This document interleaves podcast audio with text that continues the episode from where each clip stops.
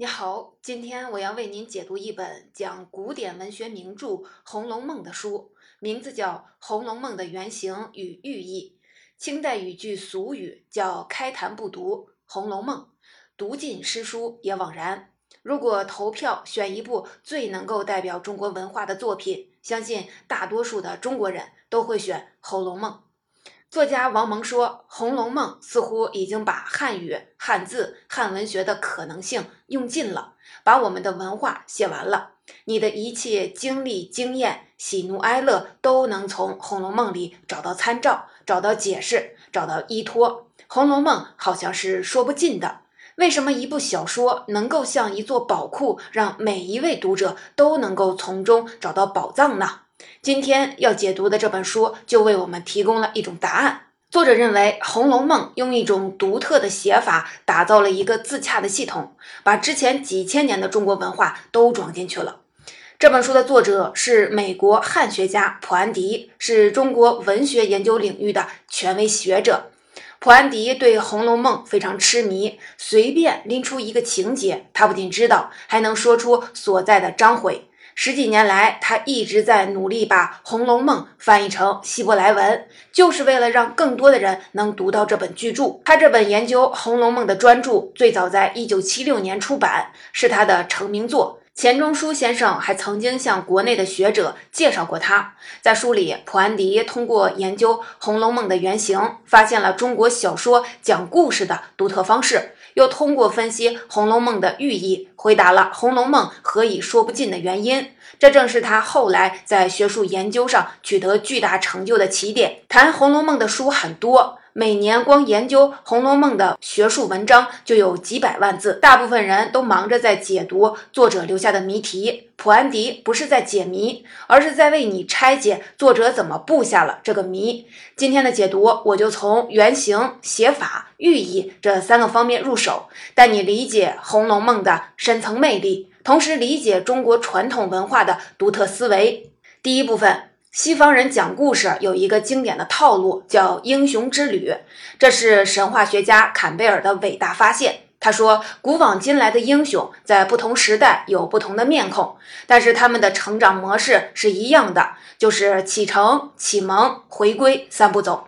这就是作者所说的原型的一种。很明显，《红楼梦》不符合这个原型。不光《红楼梦》不符合，大多数中国古代小说、戏曲都不符合。那中国文学典型的原型又是什么样的呢？普安迪把它叫做配对加循环，也就是古代中国阴阳加五行思想的底层逻辑。研究文学原型就要回到神话。普安迪这个结论也是通过分析中国古代神话得出来的。他说，《红楼梦》在第一回里给我们提供了线索，就是女娲在古代神话里，女娲干了两件重要的事儿。补天和造人，这可以说是定义女娲这个形象的两个基本元素。虽然中国没有像古希腊神话那样神谱，但是汉代以后，上古的神仙故事逐渐变得越来越丰富，神仙和神仙之间也有了更多的互动。当时的人安排女娲和伏羲结了婚，共同成为人类的始祖，因为伏羲也跟人类起源和婚姻有关。这体现的就是凡事都要配对的思维。女娲和伏羲虽然和圣经里亚当和夏娃一样都是人类的始祖，但是这两个故事的逻辑完全不同。圣经里夏娃是亚当的一根肋骨，他们离开伊甸园开始繁衍生息，是因为偷吃了苹果犯下原罪。行为推动故事，这就是西方叙事文学的核心。英雄之旅的原型也符合这个规律。而女娲和伏羲的结合，跟他们做了什么、怎么想的都毫无关系，只是因为中国人觉得配对的关系才更平衡。我们来看女娲补天的故事，天破了一个洞。整个世界混乱了，女娲用石头补天，是为了让世界重新恢复秩序，让世界从混乱恢复秩序的力量就是五彩石。一般认为，五彩石象征着五行，也就是说，让世界恢复秩序的力量是五种基本属性有序运转，这背后就是循环的思维。普安迪认为，当人们用配对加循环的思维来讲故事，它就成了中国叙事文学的原型。这就是《红楼梦》的作者能够把整个文化。编织到一部小说中的秘诀，我们来看看配对加循环的原型有什么特点。在中国古人朴素的世界观里，和谐恒定的世界是一个完整的系统，它的内在规律就是阴阳调和、五行平衡，万事万物都在系统里各安其分。而能够各安其位的原因是，任何事物都处在配对或者循环的关系里。这种思维已经渗透到社会生活的方方面面。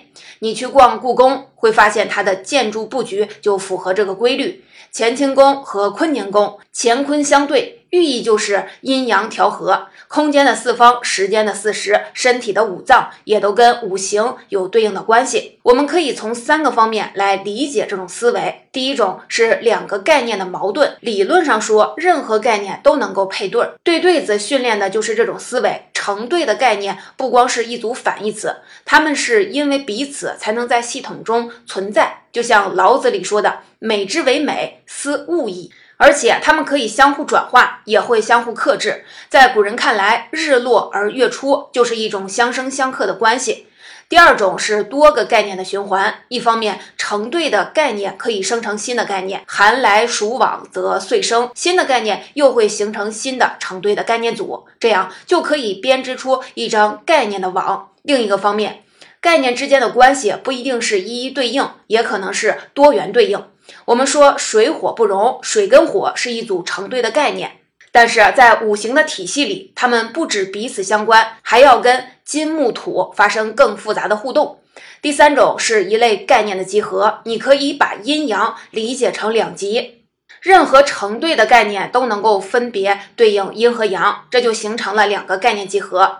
集合里的概念自然会有联系，比如火是阳，水是阴，男是阳，女是阴，所以女人是水做的骨肉，五行也是一个道理。它表现的是五个概念集合之间的关系。你看，任何一个概念，只要找到能够跟它配对的概念，或者对应五行中的一个属性，它就可以放到特定的集合，跟整个阴阳五行的知识系统连接起来。这种配对加上循环的思维，就是中国叙事文学独特的原型。《红楼梦》用这个原型对小说进行编码，把每一个人物、每一段情节、每一段诗文都放到配对加循环系统里，最终形成了一张精密的大网。第二部分，那《红楼梦》到底怎么用这种配对加循环的原型来讲故事的呢？小说的三要素就是情节、人物、环境。《红楼梦》就是用配对加循环来组织这三个要素。先来看情节，我在《雪隐露丝》那本书的解读里提到，《金瓶梅》推动情节的技巧叫冷热金针，《红楼梦》继承而且发展了这个技巧。这个技巧的意思是，推动情节的动力是两极之间的交替变化，冷热代表了感官体验的两极。在这两部小说里，只要写热闹的宴会，一定会穿插凄冷的片段。第七十六回，贾家的中秋家宴，这是一年最热闹的时候。贾母因为甄家被抄，心里不舒服，叹息家里人少。黛玉因为贾母的感叹，和湘云两个人到河边作诗，写出“冷月葬尸魂”的名句。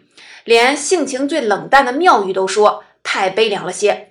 冷从热中生，冷热相济，就像夏至时温度开始下降，是人对自然规律的直观感受。《红楼梦》不仅继承了《金瓶梅》的写法，而且超越了它。《红楼梦》推动情节不只是靠冷热交替，还有动静、雅俗、悲喜、离合、和怒、盛衰等等各种成对的概念，相当于把冷热金针升级成了阴阳转化。举个例子，刘姥姥进大观园是《红楼梦》的经典情节。乡野村妇刘姥姥受到了贾母的款待，在大观园里闹出了各种笑话。他喝醉之后误入了宝玉住的怡红院，在宝玉的床上又打呼噜又放屁，把宝玉的丫鬟袭人吓坏了。这大概是小说里最粗鄙好笑的画面了。在这段情节中，作者偏偏要安排贾母带着刘姥姥和宝玉等人到了妙玉那里喝茶。引出妙玉对茶的一番点评。妙玉先是讽刺宝玉喝茶像牛饮，接着又讽刺黛玉喝不出他是用存了多年的血水泡的茶。这又是小说里最雅的情节了。普安迪在书的最后列了一张表，按照前面提到的这几个维度，列出了每一回对应的概念。比如说，刘姥姥进大观园是在第三十九到第四十一回，这里几回里有雅有俗，有动有静，这都是这三回里的小编码。如果从整部小说来看，这段情节又有盛衰中的盛、悲喜中的喜、离合中的合，跟小说其他情节中的衰败、悲伤、离别呼应，又成为贯穿整部书的大编码。如果读过《红楼梦》，你可能会有这样的体会。有时候，哪怕是在小说的同一回里，主要情节好像也没有直接的关系。比如第七回讲了两件事儿，一个呢是宝钗让仆人给其他的女孩送宫花，另一个是宝玉和秦可卿的弟弟秦钟相遇。这两段情节从故事的逻辑上来说没有太多的关系。但是，如果我们跳出故事层面，从配对加循环的角度来看，你可能读出了黛玉因为最后一个拿到宫花生气了，读出了宝玉和秦钟一见倾心的欢喜。提炼出这些概念，你就可以通过它们找到这个情节跟其他情节之间的潜在联系。你看，阴阳变化就像是一种预设的程序，通过两极之间的交替变化，把很多看似无关的情节编织在一起，推进小说的进展。说完情节，我们再来看人物。五行是金木水火土五种元素，它们之间是相生相克的关系。每三种元素拿出来都可以是一个小循环。比如金木土，它们三个的关系是金克木，木克土，土生金。宝玉、黛玉和宝钗的关系就是用这个小循环组织起来的。黛玉对应木，宝钗对应金，宝玉对应土。这可不是牵强附会，小说里有明确的暗示。黛玉姓双木林，在第一回的神话里，她前世是绛珠仙草，草属木。宝钗的钗是金字旁，她又带着一个金锁，而宝玉所带的是通灵宝玉，前世是一块石头，石头自然就是土了。作者又通过人物性格强化了这种对应。在古人的理解中，五行中的每个属性都各有特点，木的特性是生发。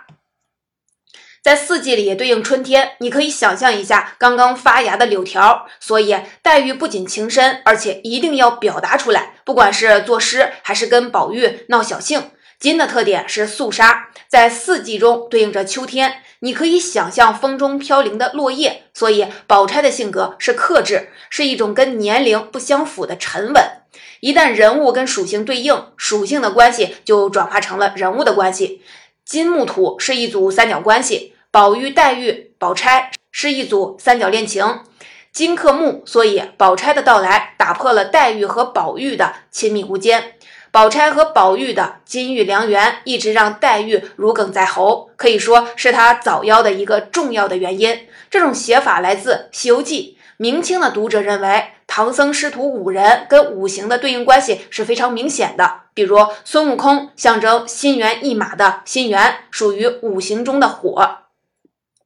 五行对当时的小说读者来说是一种常识。作者这样写，让读者在读小说的时候运用这些常识，获得一种仿佛能预见未来的感受。比如说，清代读者一下子就能体悟到宝玉、黛玉和宝钗的关系符合金木土的循环，他自然会对人物的命运形成一个预期。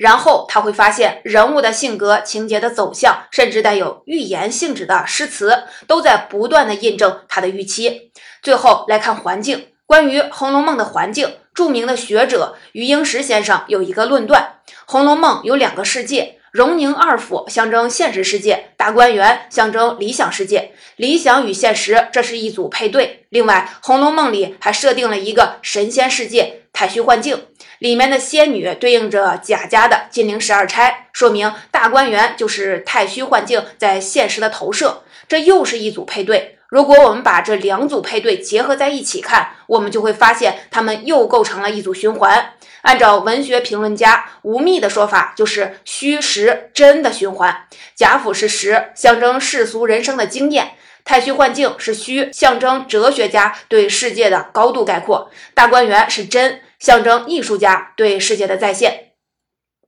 你发现了吧？不管是情节、人物还是环境，《红楼梦》的独特写法就是把组成小说的每一个元素。都按照配对的循环和原型来组织，整部小说就像是一张周密的大网，各种元素之间有千丝万缕的联系，等待着读者自己去寻找、去发掘。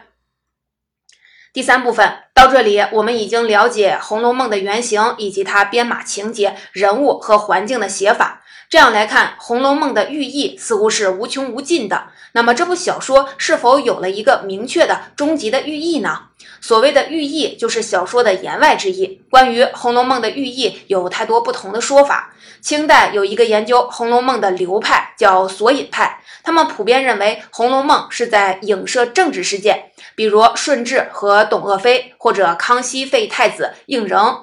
一般读者肯定会觉得索引派的结论太牵强了。虽然我们很难接受索引派的结论，但是某种意义上说，他们的解读方式是对的。读者一旦陷入作者布下的谜，就会根据自己的知识和经验寻找线索，按照自己的想法排列组合。这样来看，索引派的解读跟那些把《红楼梦》看作家族兴衰、爱情故事的解读一样，都是深陷其中，读出了自己想看的。普安迪认为，想要理解《红楼梦》的终极寓意，我们就得走出作者布下的谜，用全景视野来看待它。其实，作者已经给了我们提示，这个提示就是大观园。大观园是一座园林，在中国的文化传统里，园林非常重要。所有重要的思想文化命题，比如思想领域的隐匿。美学领域的自然，甚至道德上对过度的反思，都跟园林有某种的关系。所以说，园林就是世界的局部。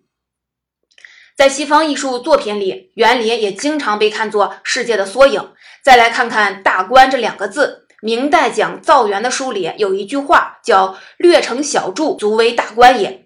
普安迪认为这句话或许可以作为我们理解《红楼梦》寓意的关键。他的意思是，人永远不可能看到世界的全貌，但是在有限的局部也能够参悟整体。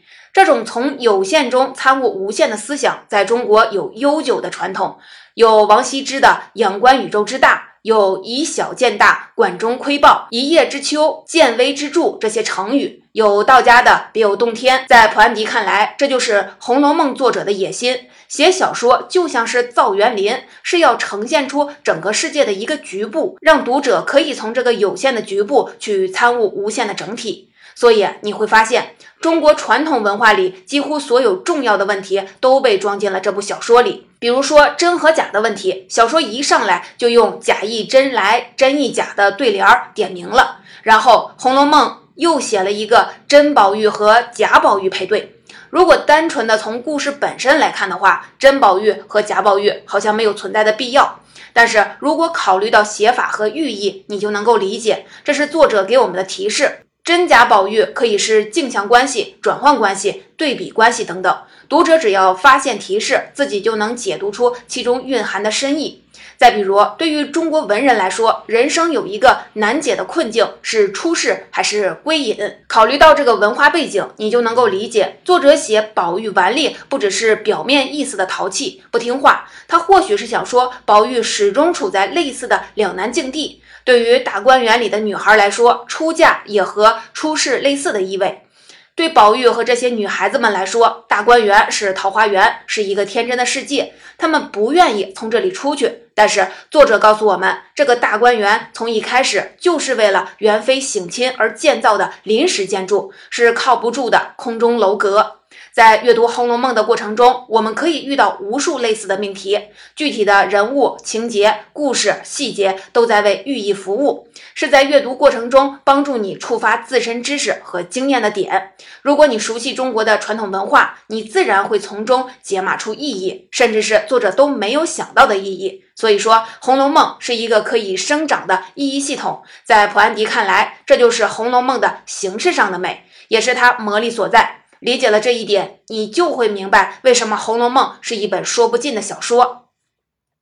总结《红楼梦》的原型与寓意这本书，我就讲到这里。脂砚斋在评点里说，《红楼梦》始于情，终于物，这是对宝玉人生历程的总结。不过，这只是他的一层意思，它还有一层意思是真正的了悟，是你读了这本书的过程。在普安迪看来，作者用配对和循环的方式，把小说的情节、人物和环境都编织在一张大网里，注入线索，让读者自行发现，从而获得一种全知的视角，参悟从有限洞悉无限的秘密。读者从任何一个点进入，都可以触发自身的知识或者经验，得到某些体悟。他自然会在宝钗和黛玉、真宝玉的承诺和贾宝玉的气势之间，在现实的虚幻和幻想真实之间做出自己的选择。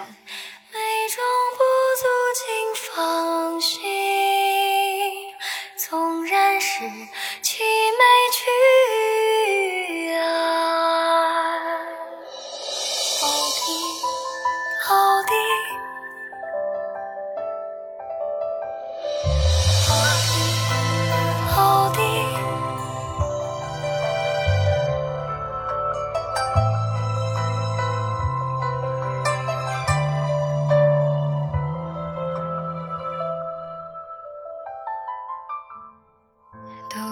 是今月凉意，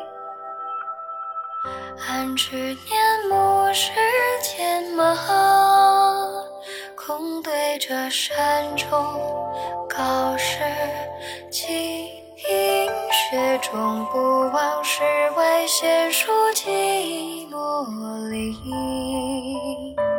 叹人间美中不足尽放